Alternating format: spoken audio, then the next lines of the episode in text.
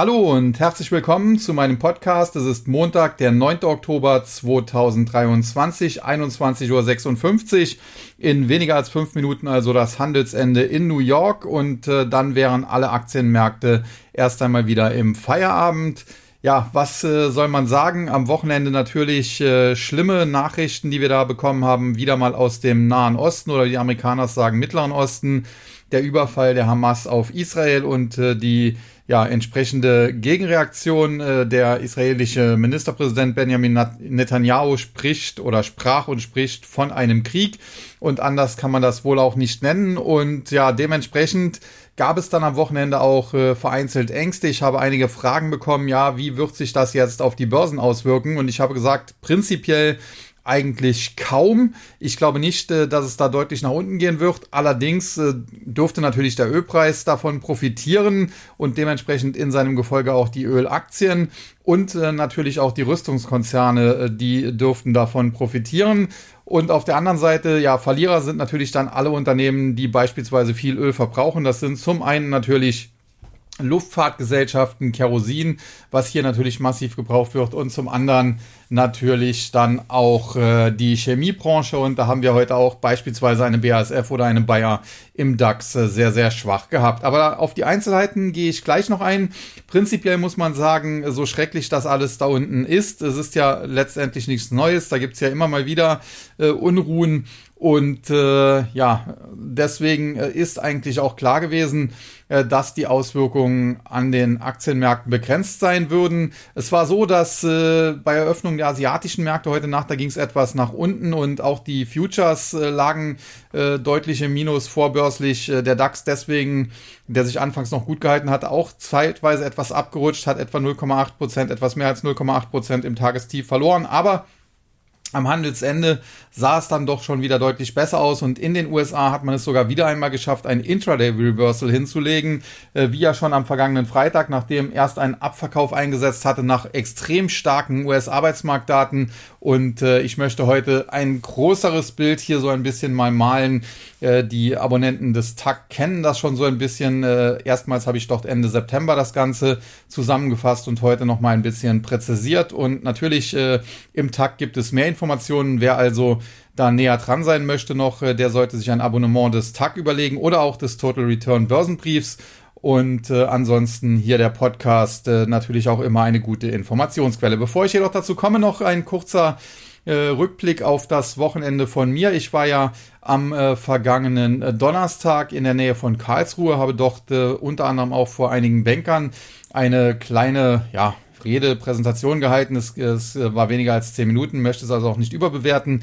Das Thema war äh, Krypto bzw. Bitcoin Mining und Nachhaltigkeit bzw. Bitcoin und Nachhaltigkeit. Ich hoffe, äh, dass das Thema dort einigermaßen gut rübergebracht werden konnte in dieser kurzen Zeit. Und dann am Freitag war ich äh, unter anderem zusammen mit Abilitato bei 2G äh, Energy zu Gast. Äh, dort gab es eine Präsentation von Stefan Liesner und anschließend vom Finanzvorstand himself Friedrich Pelo und wir haben uns unter anderem auch das Unternehmen angeschaut, haben uns also angeschaut, wie so Blockheizkraftwerke aussehen, wie die doch zusammengebaut werden und war definitiv eine tolle Sache. In diesem Zusammenhang habe ich auch erfahren, dass es einige, die dort äh, vor Ort waren, meinen Podcast regelmäßig hören. Insofern schöne Grüße an alle, äh, die vielleicht vor Ort waren. Und ich habe mir auch vorgenommen, äh, die beiden Herren Stefan Liesner und Friedrich Pehle vielleicht in äh, nächster Zeit nochmal zu kontaktieren, um vielleicht auch ein Interview hier im Podcast möglich zu machen, wenn sie denn Lust darauf hätten. Das muss man mal abwarten. Aber generell fand ich das auf jeden Fall sehr, sehr spannend und äh, ja, freue mich schon auf die nächste, äh, auf den nächsten Event, der doch vielleicht bald in der Pipeline sein wird. Ja, damit aber jetzt äh, zurück äh, zum Marktgeschehen. Und da hatten wir am Freitag, als ich im Stau stand auf der Autobahn, sehr, sehr starke US-Arbeitsmarktdaten. 336.000 neue Jobs außerhalb der Landwirtschaft wurden geschaffen. Das war weit, weit über den Erwartungen, die so bei etwa 180.000 gelegen haben, sogar etwas weniger als 180.000. Also äh, fast schon das Doppelte, was dort gemeldet wurde. Und in einer Erstreaktion äh, krachte der Markt dann auch ein. Die äh, Renditen an den Bondmärkten schossen nach oben, weil man natürlich wieder Zinsangst hatte. Und äh, dementsprechend die äh, Futures auf die Aktienmärkte tief im Minus. Aber dann erholte sich das so langsam und äh, zum Handelsende am Freitag hatten wir dann einen massiv äh, grünen Schluss. Warum? Ganz einfach. Äh, zwar läuft die US-Wirtschaft oder der US-Arbeitsmarkt, muss man sagen, auf Hochtouren, aber der Inflationsdruck, äh, der ist trotzdem ja gemäßigt, muss man sagen, denn die durchschnittlichen Stundenlöhne sind sogar etwas weniger stark gestiegen als erwartet und äh, die US-Arbeitslosenrate blieb äh, konstant bei 3,8 Prozent und das kann man so ein bisschen dahingehend interpretieren. Es kommen immer wieder mehr Leute auf den US-Arbeitsmarkt, also entweder natürlich äh, junge Leute, die dann in das Berufsleben einsteigen oder aber auch welche, die äh, sich schon zurückgezogen hatten, die vielleicht aufgegeben hatten, einen Job zu finden und die jetzt sagen, okay, äh, bei dieser starken Wirtschaft in den USA, da finden wir wieder was und äh, deswegen pr probieren wir es mal. Und äh, so ist natürlich dann das Angebot an Arbeitskräften gestiegen und äh, das äh, vielleicht sogar noch etwas mehr als die Nachfrage und dementsprechend ja blieben die blieb die Lohnentwicklung äh, unter Kontrolle, lief, lief sogar etwas äh, ja, zurück im Vergleich und äh, das wurde dann natürlich gefeiert, weil man jetzt natürlich wieder so ein ja, äh, Goldilocks-Szenario spielen kann, eine Abkühlung der US-Wirtschaft ohne eine Rezession. Ja, man müsste das sogar, man könnte das eigentlich nicht nur Soft Landing nennen, sondern ja, No Landing ist vielleicht auch falsch, aber ein Very Soft Landing, äh, wenn nämlich das Wachstum weiterhin bei drei oder vier Prozent bleibt und äh, die Arbeitslosenrate nicht durch die Decke geht, aber trotzdem die Inflation zurückkommt in Richtung drei Prozent und niedriger. Und äh, die US-Notenbanker äh, haben dann äh, zuletzt das Ganze quasi noch ein bisschen befeuert, denn äh, die letzte Notenbank-Sitzung, das FOMC-Meeting, wurde ja zunächst negativ aufgenommen, weil man gesagt hat, die sind hawkischer als äh, zuvor. Wenn man das Ganze aber jetzt mal nüchtern betrachtet, dann waren sie nicht so viel hawkischer und generell muss man auch sagen, wenn eben äh, die US-Notenbanker für das nächste Jahr zwei Zinssenkungen in Aussicht stellen, dann mag das weniger sein, als man bisher erwartet hatte, aber es sind dann eben doch Zinssenkungen. Das heißt, äh, der Zinserhöhungszyklus, der ist tatsächlich so gut wie vorbei. Ob es da jetzt noch einmal 25 Basispunkte nach oben gibt oder nicht. Äh, zuletzt äh, nach den starken Arbeitsmarktdaten wurde das zunächst gespielt. Mittlerweile zeigt das CME Fedwatch Tool schon an, dass man nicht nur keine weiteren Zinserhöhungen mehr erwartet, sondern dass die Zinsen jetzt sogar wieder stärker sinken sollen im nächsten Jahr. Früher und stärker, muss man sagen. Und dementsprechend äh, ist äh, ja dieses ganze Negativszenario, was man zuletzt nach der Notenbank-Sitzung gespielt hat, fällt so ein bisschen in sich zusammen. Und dementsprechend reagieren auch die Märkte. Jeder Rücksetzer wird gekauft. Beide Dip ist wieder in. Am Freitag haben wir das massiv erlebt, aber auch heute zunächst äh, aufgrund der Situation im Nahen Osten, wie gesagt, äh, vorbörslich äh, zum Teil doch ein Minus, wenn auch jetzt nicht gravierend, aber doch 0,5, 0,6, 0,7 Prozent ging es nach unten in den Futures und äh, das wurde dann intraday äh, reversed und mittlerweile der Dow Jones äh, am Handelsende mit einem Plus von knapp 200 äh, Punkten, 197,07 um genau zu sein oder knapp 0,6 Prozent, 33.604,65 und auch die Nasdaq-Indizes konnten hier ins Grüne drehen und das sieht tendenziell gut aus. Wir hatten ja zuletzt im langfristigen Buy-and-Hold äh, die Aktie von Market Access gekauft. Die hat sich bisher auch hervorragend entwickelt. Das war vom Timing her perfekt. Die beiden übrigen Werte, Alphabet und äh, Palo Alto Network, ebenfalls zweistellig im Plus. Also das äh, Depot lässt sich ganz gut an. Im äh, Total Return Börsenbrief hatten wir es versucht mit einem gehebelten Long-Produkt auf Kion. Das ist leider nicht aufgegangen, muss man ganz klar sagen. Man muss auch zu seinen Fehlern stehen. Das tue ich an dieser Stelle. Aber aufs Gesamtdepot haben wir damit 2,6 Prozent verloren. Das ist natürlich nicht schön, aber im aktuellen Marktumfeld kann sowas passieren. Und jetzt ist eben die Aufgabe, nicht nur diese 2,6 Prozent wieder reinzuholen, sondern natürlich auch das Depot ins Plus zu drehen. Wichtig dabei ist allerdings, dass man weiter diszipliniert bleibt, dass man jetzt keine Harakiri-Aktionen fährt, nur um das Minus möglichst schnell ausmerzen zu wollen. Und äh, genau das wird die Aufgabe sein. Und dementsprechend muss man in der aktuellen Woche noch vorsichtig sein. Ich hatte ja schon vor längerem gesagt, das Tief am Aktienmarkt könnte so 10., 11., 12. Oktober sein. Und wenn man sich jetzt anschaut, am Mittwoch, das ist dann der 11. Oktober, da kommen die Produzentenpreise in den USA. Am Donnerstag, dem 12. Äh, Oktober, dann die Konsumentenpreise, also die Inflationsdaten, wenn man so will, CPI. Und äh, je nachdem, wie die ausfallen, könnte es tatsächlich sein, dass wir noch mehr Goldilocks-Szenario spielen können und dementsprechend äh, würde sich der Aktienmarkt dann auch jetzt äh, von dieser Korrektur, die wir zuletzt gesehen haben, nach oben lösen können und vielleicht hätten wir dann sogar den äh, vorzeitigen Start einer Jahresendrallye. So ja, komisch das jetzt klingen mag angesichts der Situation im Nahen Osten, unwahrscheinlich ist es nicht unbedingt. Es kommt halt jetzt sehr stark darauf an, äh, wie eben die Produzentenpreise, aber insbesondere auch äh, die Konsumentenpreise eben reinkommen und das werden wir eben am Mittwoch und Donnerstag wissen.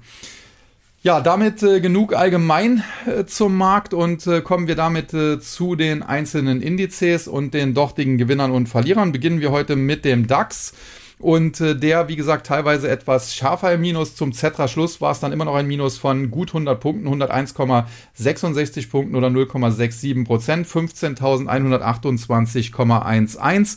Nachbörslich allerdings äh, wird der Index natürlich deutlich höher taxiert bei 15.195 und auch vom äh, Verfallstag her sieht es eigentlich danach aus, als müssten wir in den nächsten ein, zwei Wochen bis eben zum Verfallstag eher 3, 4, 500 Punkte nach oben machen als äh, jetzt nach unten. Wichtig ist allerdings, äh, das gilt nur solange die Marke von 15.000 und insbesondere 14.800 nicht nachhaltig unterschritten wird. Hier die Kollegen von StockStreet haben hier immer äh, schöne Zusammenfassungen dazu. Und ich kann sehr empfehlen, die zu lesen.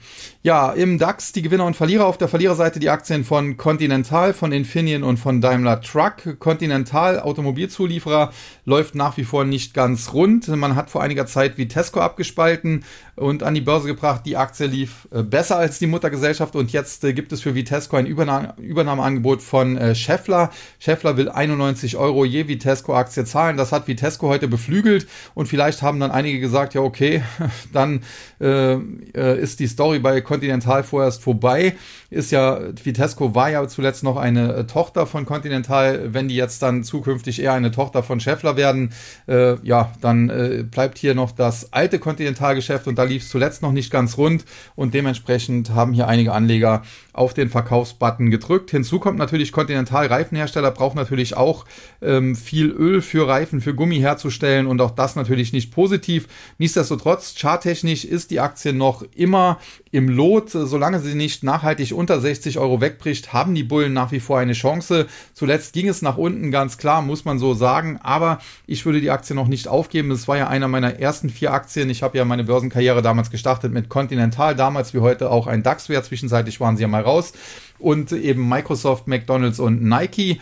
Und äh, von daher verfolge ich Continental bis heute, weiß auch, wie es damals war. Die Aktie war da auch damals über viele Jahre eigentlich ein Rohrkrepierer, aber später hätte es sich ausgezahlt, wenn man hier durchgehalten hätte. Und äh, ich gehe davon aus, dass Continental früher oder später wieder auf die Beine kommt. Aktuell ist es aber noch schwierig. Aber man muss hier auch sehen, Wolfgang Reitze, der schon Linde fit gemacht hat, äh, muss man sagen, der ist hier auch Aufsichtsratschef und der möchte hier Continental noch neu aufstellen, bevor er sich dann in den Ruhestand verabschiedet.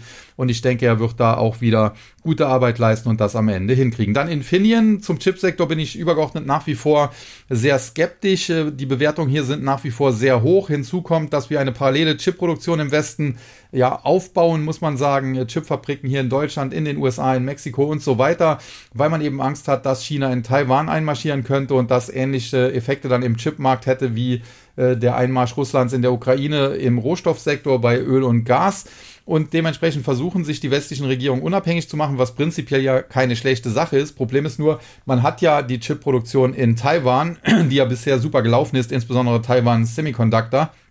Und jetzt baut man das Ganze parallel nochmal im Westen auf. Und wenn es jetzt natürlich den Einmarsch Chinas in Taiwan geben würde, dann hätte das Ganze einen Sinn und äh, dann wäre das auch tendenziell positiv für die Chip-Aktien. Auf der anderen Seite hoffen wir natürlich alle, dass es dazu nicht kommt, äh, insbesondere kurzfristig noch nicht kommt, weil die westliche Chip-Produktion eben noch nicht steht, sondern im Aufbau begriffen ist.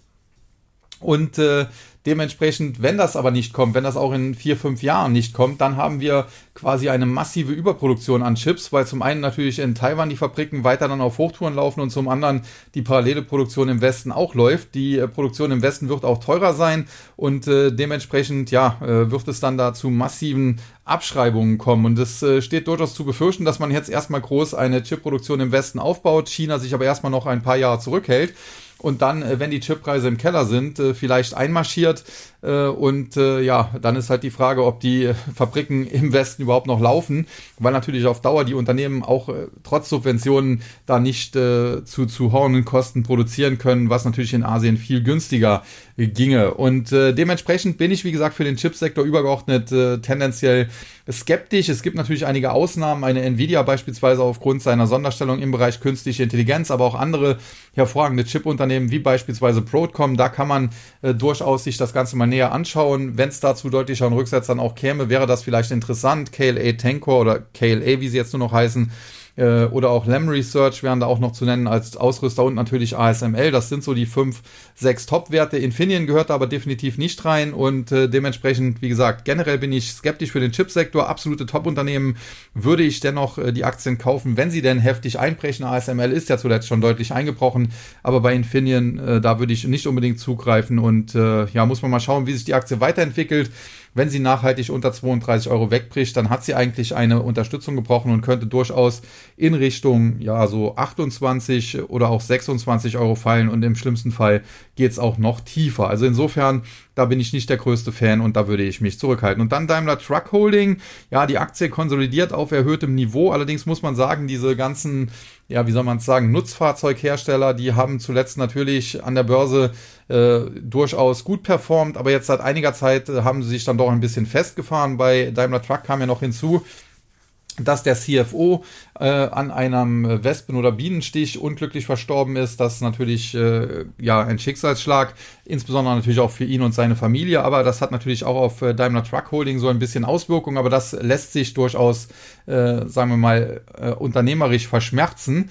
Äh, allerdings, die Aktie war halt zuletzt teilweise bei 34 Euro. Da gibt es eine Top-Bildung und wir sehen ähnliches auch beispielsweise bei der VW Nutzfahrzeugtochter Traton, äh, die ja zuletzt auch zum Teil äh, sehr schön gestiegen war, die im Top ja auch äh, Werte erreicht hatte von über 21 Euro und die zuletzt auch ein bisschen gefallen ist, auch schon 10% zurückgekommen ist. Und beide Aktien, ja, das sieht so nach Topbildung aus, die ist noch nicht ganz vollendet. Äh, bei Traton beispielsweise müsste der Kurs nachhaltig unter 18, unter 17,50 Euro fallen, ist aber auch nicht mehr allzu weit davon weg. Und bei Daimler Truck Holding ähnlich, äh, wenn die Unterstützung so im Bereich, ja, 30 Euro aufgegeben würde, da ist äh, der Kurs auch noch so 5, 6 Prozent von weg. Aber wenn das aufgegeben würde, dann wäre die Top-Bildung auch schnell vollendet und dann könnte es auch äh, richtig nach unten gehen in Richtung beispielsweise 25 Euro und dementsprechend äh, ist das jetzt nicht unbedingt eine Aktie, die ich gehebelt long nehmen würde, um es mal so zu formulieren. Die Gewinnerseite im DAX hingegen E.ON, ja natürlich ein defensiver Dividendenwert, der an der bei Unsicherheit grundsätzlich profitiert. Zudem die Aktie zuletzt deutlich unter Druck gewesen. Im Top war sie bei über 12 Euro Richtung 12,50 Euro unterwegs. Jetzt zuletzt teilweise im Tief äh, unter 10,50 Euro. Das sind natürlich dann Kursverluste von fast 20 Prozent. Und jetzt eine kleine Gegenbewegung. Übergeordnet halte ich E.ON nach wie vor für nicht das schlechteste Investment, insbesondere auch schon seit einiger Zeit besser für AWE, was ja vorher jahrelang nicht so war. Da habe ich ja RWE für die bessere Aktie gehalten, womit ich ja auch richtig lag. Aber grundsätzlich muss man sagen, E.ON nicht das schlechteste für defensive Investoren, insbesondere aufgrund der Dividende, aber jetzt auch kein äh, Wert, wo man unbedingt sich äh, zu jedem Preis ins Depot packen sollte. Aber wenn die vielleicht noch mal zwischen 10 und 10,50 zu haben ist, auch im Hinblick auf die Dividende, kann man hier vielleicht mal was versuchen. Dann Adidas. Ja, da ging es äh, in den letzten Jahren, muss man schon fast sagen, auch wild hin und her. Gab es ja auch den Abgang des äh, CEO. Man hat jetzt den ehemaligen Puma-CEO äh, als neuen äh, Chef installiert. Und äh, ja, man hat dann diese Probleme mit Kanye West und so weiter und so fort. Die ganzen Themen sind ja bekannt. Die Aktie zuletzt teilweise richtig nach unten geprügelt auf unter 100 Euro. Das war Ende letzten Jahres, so im, etwa vor einem Jahr. Äh, dann zwischenzeitlich mehr oder weniger fast oder, oder ja, war sogar eine Kursverdopplung auf über 180. Und seitdem geht es tendenziell eher wieder abwärts. Das Problem dabei ist, dass wichtige Aufwärtstrends gebrochen worden sind und damit hat die Aktie durchaus noch ein bisschen Luft nach unten. Also ich könnte mir durchaus vorstellen, dass es die nochmal im Bereich 150 gibt und äh, da müsste man sie sich neu anschauen. Aber heute ging es erstmal um über 6 Euro oder 4,3 Prozent nach oben 166,10 und das sieht tendenziell gut aus. Hier könnte vielleicht auch stützen in Amerika Nike. Die hat es ja zuletzt auch arg erwischt, aber mittlerweile auch auf einem Niveau angekommen, wo man vielleicht mal reingreifen kann.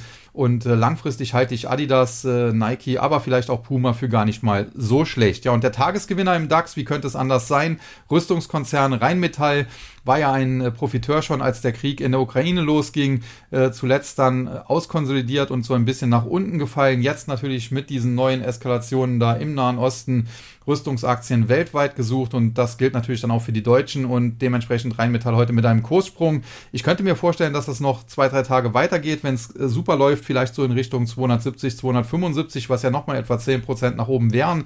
Aber Fakt ist auch, die Aktie müsste nachhaltig über 280, besser 285 steigen, um neues Kurspotenzial freizuschießen, um das mal so im Branchenjargon äh, zu sagen. Und ob sie das schafft, äh, da bin ich doch derzeit noch etwas skeptisch.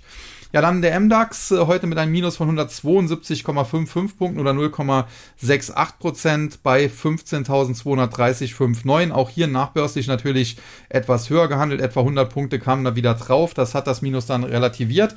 Auf der Verliererseite hatten wir heute die Aktien von Fraport und Deutsche Lufthansa Ganz klar, Ölpreis gestiegen, deutsche Lufthansa leidet natürlich unter steigendem Ölpreis und generell natürlich die Tourismusbranche und damit natürlich auch Fraport als Betreiber des Frankfurter Flughafens, aber auch anderer Flughäfen.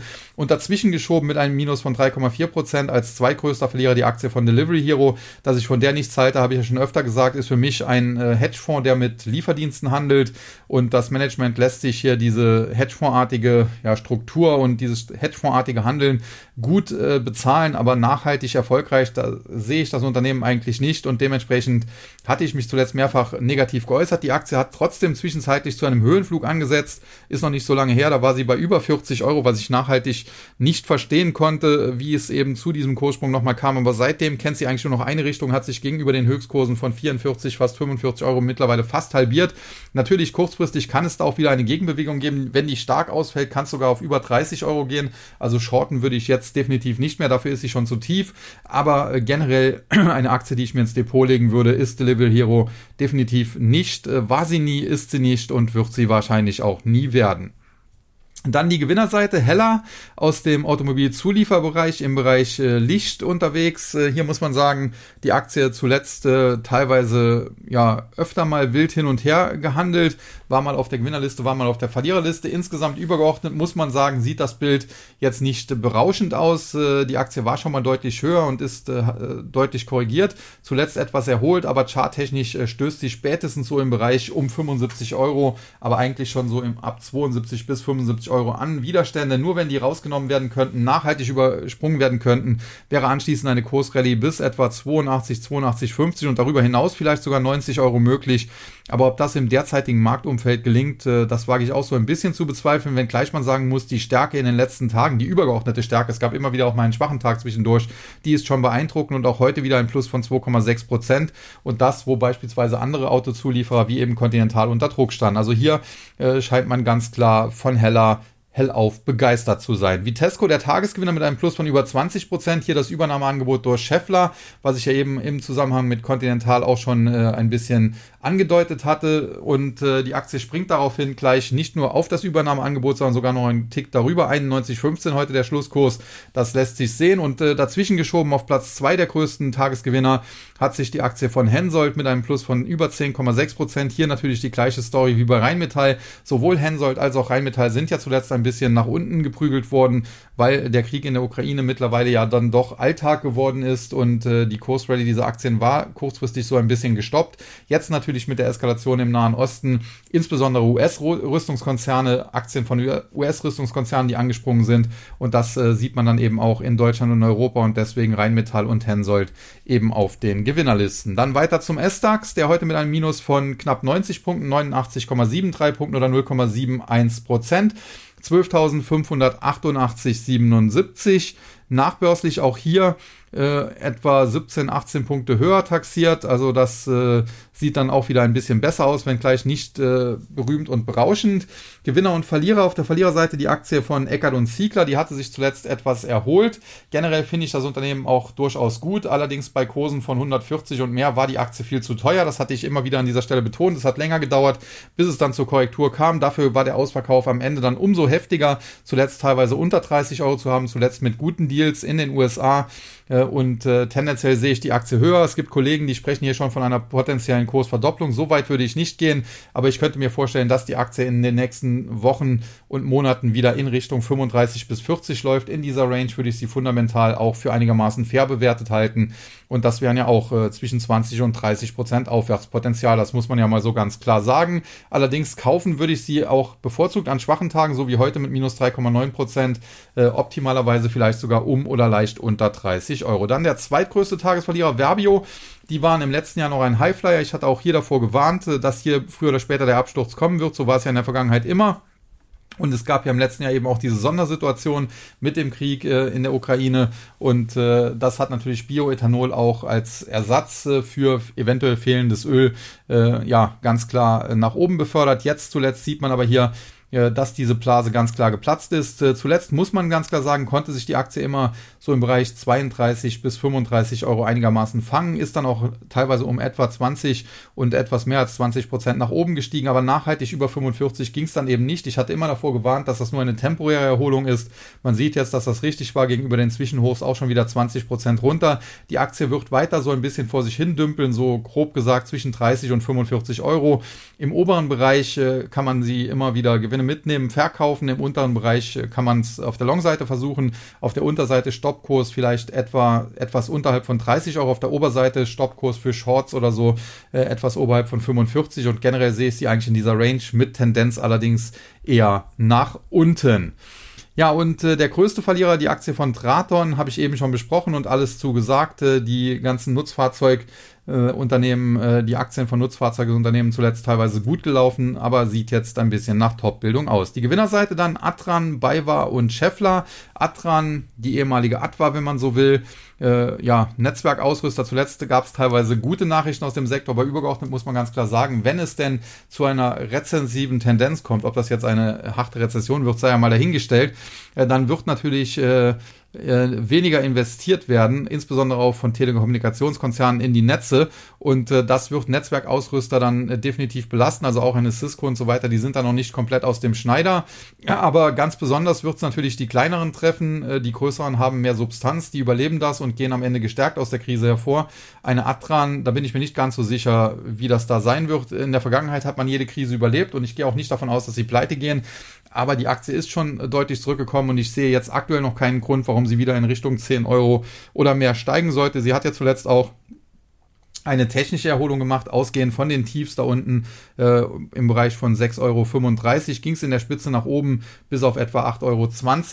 Das waren ja schon einige Prozente und jetzt ist man wieder zurückgefallen und generell sehe ich sie auch äh, seitwärts mit leichter Abwärtstendenz, erst oberhalb von 8,25, 8,50 ja, wäre es möglich, dass sie tatsächlich wieder Richtung 10 läuft. Dann BayWa, eine Aktie, mit der ich tatsächlich nicht so besonders viel anfangen kann, zuletzt auch böse abgestürzt, aber jetzt wieder mit leichter Erholungstendenz. Man muss aber sagen, übergeordnet dominieren natürlich noch die Bären.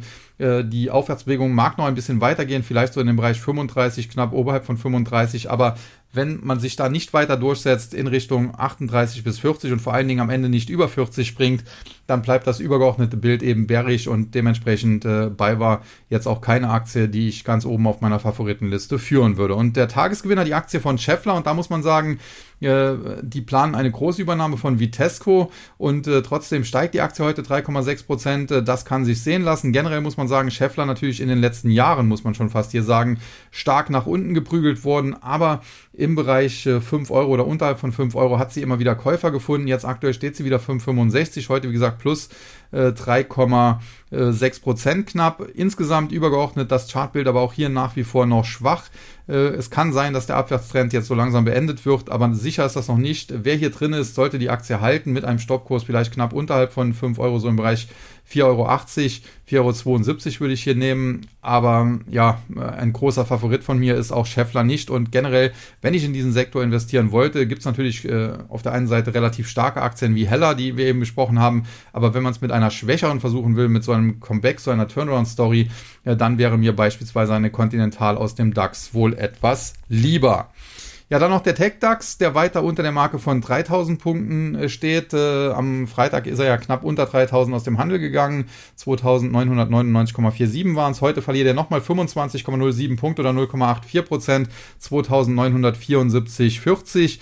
Äh, grundsätzlich muss man sagen, das sieht äh, charttechnisch nach wie vor nicht gut aus, aber der Bruch der 3000er Marke hat zumindest jetzt den Abwärtsdruck noch nicht verstärkt und insofern kann es auch sein, dass am Ende in dem Bereich eine Bodenbildung gelingt. Nachbörslich ging es auch wieder 10 Pünktchen in Richtung 2985 nach oben. Muss man mal sehen, wie das dann morgen sich ausgeht.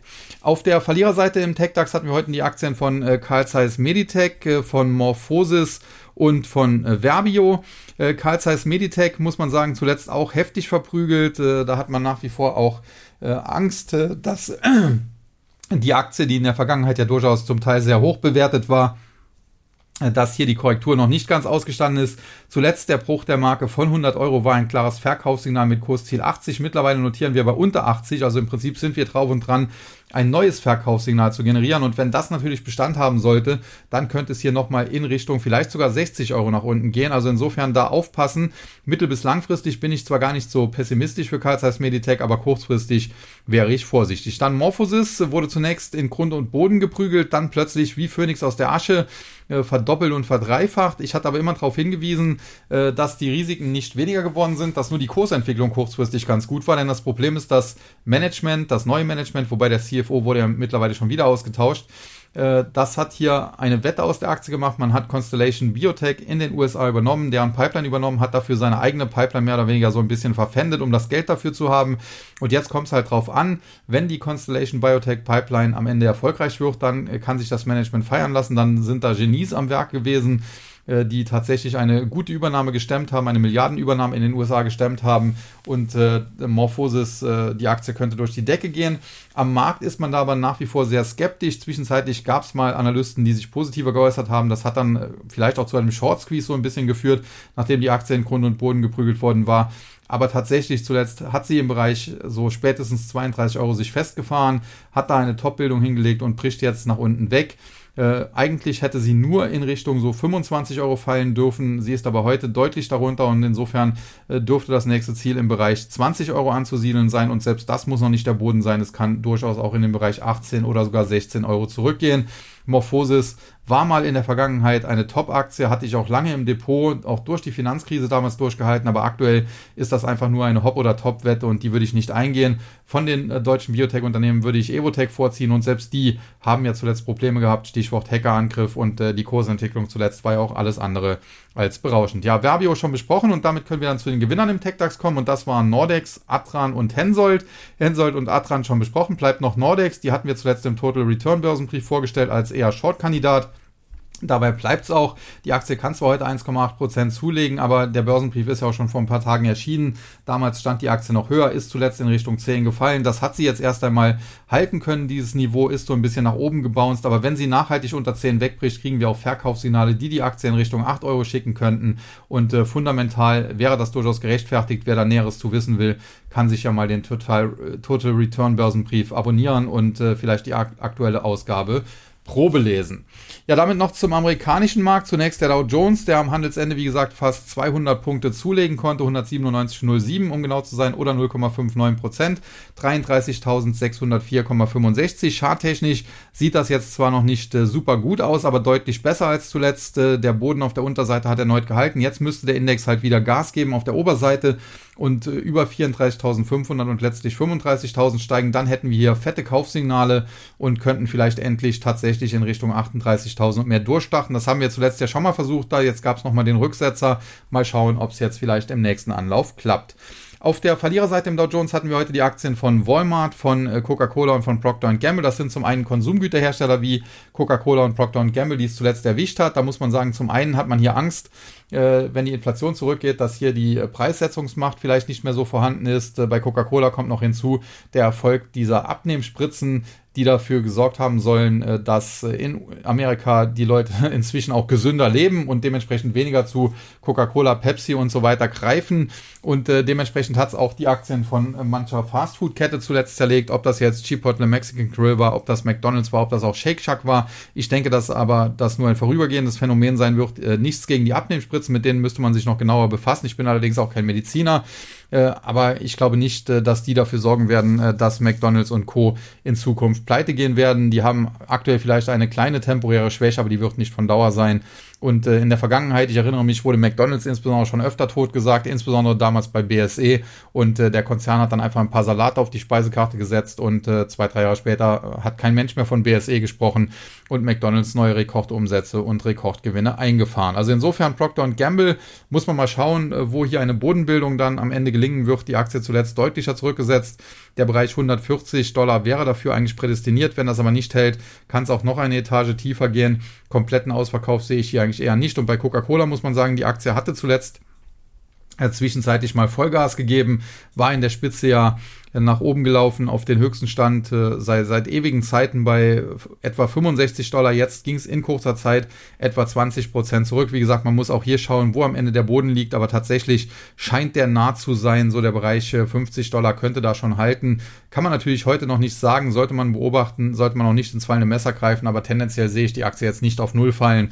Da ist ja auch noch ein Warren Buffett dran. Und Walmart äh, leidet dann auch so ein bisschen darunter, unter gesundheitsbewussteren Verbrauchern. Da verkaufen die halt nicht mehr so viel äh, Lebensmittel, auch ungesunde Lebensmittel, wo vielleicht die Margen zum Teil auch dann ganz gut sind. Und äh, dementsprechend der Rücksetzer. Hier allerdings muss man bei Walmart sagen, übergeordnet sieht die Aktie noch sehr stark aus, äh, hat immer noch ihren Aufwärtstrend. Und ich bin mir jetzt nicht ganz sicher, aber ich glaube, die haben vor einiger Zeit ja damals auch eine Beteiligung an Instacart gemacht. Und die sind ja kürzlich an die Börse gegangen äh, vielleicht spielt auch das noch damit rein, auch der, der Kursverlauf von Instacart. Aber das muss man dann mal sehen, da bin ich jetzt nicht ganz sicher. Äh, generell muss man sagen, äh, Walmart langfristig mit Sicherheit keine schlechte Aktie und kurzfristig sollten die Irritationen, die es da zuletzt gab, bald ausgestanden sein. Ja, die Gewinnerseite dann Walgreens Boot Alliance, Walt Disney und Chevron. Walt Disney äh, zuletzt, äh, ja, Vogue Disney genannt, äh, auf unter 80 Dollar gefallen, eigentlich charttechnisch mit Verkaufssignalen, aber so richtig haben die Bären dann nicht mehr draufhauen können und jetzt äh, kommt es langsam zum Reversal. Es gab ja auch Meldungen, dass ein aktivistischer Investor, Nelson Pelz, der in der Vergangenheit ja auch schon mal hier eingestiegen war und einen Sitz im Aufsichtsrat angestrebt hatte, dass der jetzt wieder mehr Druck macht, nachdem die Aktie zuletzt auch wieder so stark zurückgefallen ist. Und äh, schwupps, äh, ging es schon am Freitag, äh, gab es ein Intraday-Reversal und heute zweitgrößter Gewinner im Dow Jones, 2,12% plus wieder bei fast 85 Dollar. Wenn die Aktie nachhaltig über 85 steigt, dann sind die Bären wohl erstmal kurzfristig vertrieben. Kann immer noch Pullbacks dahin zurückgeben, aber tendenziell sollte die Aktie dann Richtung 90, 95, vielleicht sogar 100 Dollar steigen.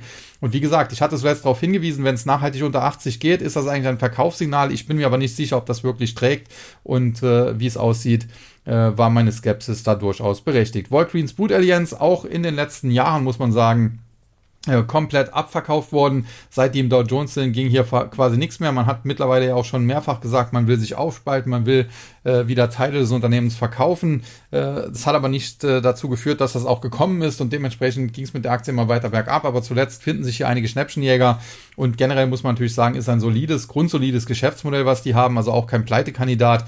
Und äh, auf dem Niveau muss man sagen, kann man natürlich einen Turnaround der Aktie durchaus mal spielen. Allerdings jetzt wirkliche Anhaltspunkte dafür sehe ich noch nicht und insofern ist das aktuell noch sehr spekulativ. Ja, und der Tagesgewinner Chevron, ähnlich wie natürlich Exxon, die ja jetzt nicht mehr im Dow Jones sind, äh, Ölwerte profitieren natürlich vom gestiegenen Ölpreis aufgrund der Eskalation im Nahen Osten und äh, damit ist äh, die Sache schnell erklärt. Ja, und damit kann ich dann abschließend noch zum Nasdaq 100 kommen, der zum Handelsende immerhin knapp 74 Punkte, 73,91 oder eben 0,49 Prozent zulegen konnte, wieder über die Marke von 15.000 gesprungen ist, 15.047,16. Der Index selbst ein bisschen komisch, denn der Index selbst sieht eigentlich ziemlich bullig mittlerweile aus und äh, das passt ja auch zu meiner tendenziell eher bullischen kurzfristigen Einschätzung. Allerdings viele Einzelwerte sehen eben nicht bullig aus. Ausnahmen gibt's. Äh, Alphabet Google beispielsweise sieht sehr, sehr gut aus. Aber da muss man mal schauen. Äh, ich habe heute extra gesucht, äh, was könnte ich mir da für Einzelwerte vielleicht auch gehebelt long herauspicken. Äh, habe mir eine Adobe und so weiter angeschaut, aber so wirklich überzeugend waren die Chartbilder da alle nicht. Microsoft auch. Und äh, dementsprechend außer Alphabet äh, sehe ich da jetzt äh, keine Aktie, wo ich sagen würde, das kann man vielleicht sogar gehebelt long versuchen. Dementsprechend habe ich mich privat noch zurückgehalten. Im äh, Musterdepot des TAG haben wir heute einen Kauf getätigt, allerdings von einer Einzelaktie. Äh, die auch nicht unbedingt äh, dem Nasdaq zuzuordnen ist, sondern eher auch dem Dow Jones, wenngleich es trotzdem ein Technologiewert ist. Jetzt kann der eine oder andere vielleicht schon ableiten, um was es sich handelt, aber das sei an dieser Stelle mal egal. Fakt ist auf jeden Fall, der Nasdaq 100 heute, wie gesagt, erstmal schön nach oben gestiegen, schönes Reversal, wie schon am Freitag und über der 15.000er Marke geschlossen und das ist tendenziell definitiv im Index nicht schlecht. Die Verliererseite Lucid Group, da muss man eigentlich nicht viel zu sagen. Kursziel ist hier bei mir nach wie vor null.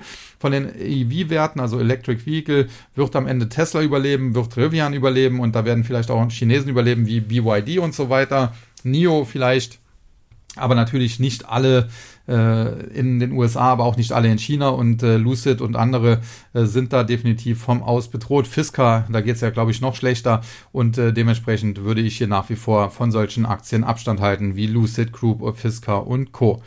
Dann äh, Moderna gab zuletzt ja mal so ein bisschen äh, Hoffnung, äh, wenn man so sagen kann, dass Corona zurückkehren könnte. Deswegen BioNTech und Moderna gestiegen. Ich hatte im Total Return Börsenbrief darauf hingewiesen, äh, dass das eine Short-Gelegenheit ist und äh, die Aktien sind zuletzt auch beide wieder unter Druck geraten. Moderna heute wieder mit einem Minus von knapp 2%, nähert sich jetzt wieder der 100-Dollar-Marke. Wenn die nachhaltig unterschritten werden sollte, ja, dann kriegen wir frische Verkaufssignale und es könnte in Richtung 80 oder tiefer gehen. Ich bin nach wie vor kein Freund dieser Werte, bin ja auch nach wie vor ungeimpft. Das ist allerdings jetzt äh, nicht irgendwie verschwörungstheoretisch bedingt, sondern ich hatte halt zu einem Zeitpunkt äh, Covid äh, wo es dann noch hieß, ja, sechs Monate danach soll man sich nicht impfen lassen, als ich dann im November wollte. Äh, Im Mai hatte ich das seinerzeit, als ich dann im November wollte, war kein Impfstoff mehr da und äh, dann im März oder so, als die wieder Impfstoff hatten, hatte ich dann keine Lust mehr und mittlerweile bin ich eigentlich ganz froh drum. Aber sei es wie es sei, es gibt in meiner Familie fast nur Geimpfte und äh, ja, trotzdem, meine Oma, mein Opa, meine Tante, mein Onkel, die liegen aktuell schon wieder flach, wohingegen ich, äh, der nicht geimpft bin, es nur einmal hatte und seitdem nie wieder. Ich hoffe, es bleibt dabei. Ja, sei es wie es sei, Moderna, BioNTech wäre ich nach wie vor, wie gesagt, vorsichtig. Und der Tagesverlierer im Nasdaq 100, die Aktie von Datadog, zuletzt von Harry Weigand positiv vorgestellt. Das war jetzt ein bisschen unglücklich, weil es da heute eine Verkaufsempfehlung in den USA gab. Deswegen die Aktie heute knapp minus 4%. Aber charttechnisch muss man sagen, äh, stimme ich Harry äh, in seiner bullischen Sicht eher zu. Die Aktie hat sich zuletzt ganz gut nach oben geschwungen. Der Rücksetzer hier, den kann man auch als Pullback interpretieren. Wichtig ist aber, dass er jetzt nicht viel weiter nach unten geht. So im Bereich 85, 86 Dollar muss die Aktie spätestens wieder nach oben drehen. Wenn sie das aber schafft, bleibt es äh, bullig und dann kann sie auch in Richtung 100 oder vielleicht höher steigen. Und tendenziell würde ich mir aus Analystenempfehlungen, wenn die auf einem Kurs lasten, jetzt nicht allzu viel machen. Die Gewinnerseite im Nasdaq 100 dann Baker Hughes, äh, drittgrößter Gewinner plus 3,2 Prozent knapp und Diamondback Energy knapp 3,5% plus. Äh, das sind natürlich Energieölwerte, die vom steigenden Ölpreis profitieren. Und dazwischen geschoben hat sich dann Zscaler. Und da muss man sagen, Zscaler war nur der größte Gewinner im Bereich Cybersecurity, aber auch Palo Alto Network oder CrowdStrike und wie sie alle heißen, heute mehr oder weniger alle auf der Gewinnerseite. Warum? Ja, ganz einfach. Aufgrund äh, eben dieser äh, Situation da in Israel im Nahen Osten. Denn das äh, ja, weckt natürlich Befürchtungen, dass da auch wieder hybride Kriegsführung dann geben wird, dass es vielleicht auch äh, Cyberangriffe geben könnte auf westliche Staaten, auf Israel und so weiter und dementsprechend Cybersecurity natürlich gefragt. Checkpoint Software, das einzige Unternehmen, das so ein bisschen äh, außen vor war, weil die auch in Israel sitzen. Das heißt, äh, da hat man vielleicht so ein bisschen Angst. Und ansonsten, wie gesagt, äh, CrowdStrike, Palo Alto Networks, Zscaler und wie sie alle heißen, heute im Plus. Und äh, das erklärt sich ganz klar. Und generell war und bin ich ja für den Sektor Cybersecurity sehr bullig und auch für diese Einzelaktien. Und gerade CrowdStrike sieht auch charttechnisch nach wie vor recht lecker aus. Ja, damit äh, sind wir dann durch. Die Gewinner, Verlierer aller Indizes besprochen, den Markt selbst auch. Tendenziell bleibe ich dabei. Es kommt jetzt noch auf die äh, Daten an, die wir im Laufe der Woche erhalten, also am Mittwoch und Donnerstag Produzentenpreise und Konsumentenpreise. Wenn die einigermaßen darauf hindeuten, dass die Inflation tatsächlich kein ganz großes Problem mehr ist, dass die tendenziell unter Kontrolle bleibt oder sogar weiter sinkt, äh, dann ist das tendenziell bullig für den Markt und dann könnten auch die Goldilocks-Szenario Anleger wieder aus ihren Löchern kommen und Aktien kaufen. Und äh, zuletzt war es auf jeden Fall richtig, beide Dip zu machen, so wie ich das im TAC auch empfohlen hatte, so wie ich es auch im Total Return Börsenbrief geschrieben habe.